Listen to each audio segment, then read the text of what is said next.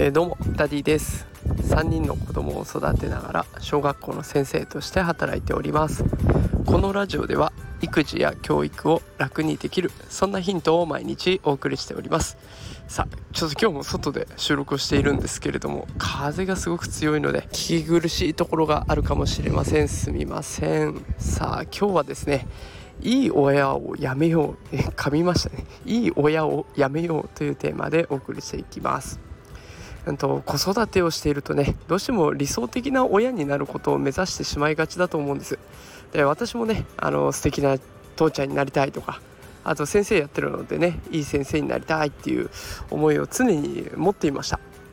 でも Voicy という音声配信アプリで周平さんという方がね放送されていてその放送を聞いてだいぶ変わりました。ねこの放送の内容をざっくりまとめてでそこから私が考えたことをお伝えしようと思うんですけれどももしもこの周平さんの Voicy の放送を聞きたいなと思う方いらっしゃいましたら、えー、今回私の放送の概要欄にノートのリンクを貼っておきますのでそちらから飛んでみてください。では最初にね周平さん Voicy の内容をざっくりまとめるとこんな感じでした。人間は強い部分もあれば弱い部分もあるよと。でそれは音楽も同じで明るい音もあれば暗い音もある。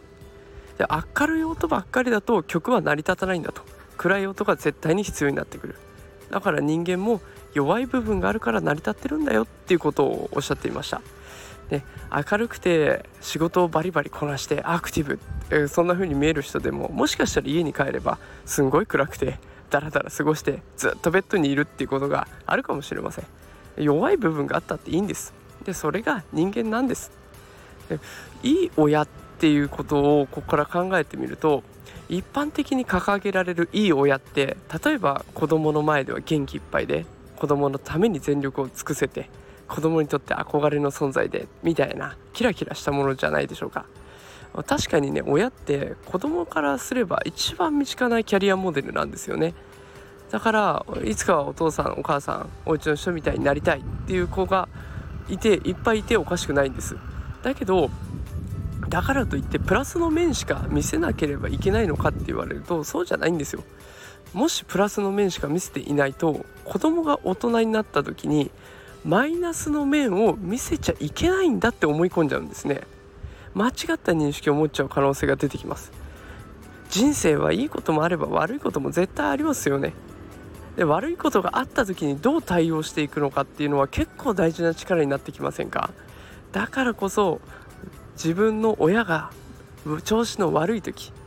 あんまりうまくいってない時にマイナスな面をちゃんと見せてあげる必要があるんですよね。あうちの親ちょっと最近うまくいってないのかなとか最近なんかイライラしてんなとかそう思われてもいいんですその時にどうその親が対処してるかそこからどう盛り返してるかっていうところを見せてあげることが結果的にはプラスになってくると私は思っています。弱さを無理に隠していいことばっかり見せていくと将来的にね子供がえこんな辛いの大人って大変じゃんとか思わないで済むと思いますので是非ね弱い部分も全てさらけ出してまあ、ありのままで子育てしていったらいいんじゃないかなと私は思っていますのでよかったら参考にしてみてください。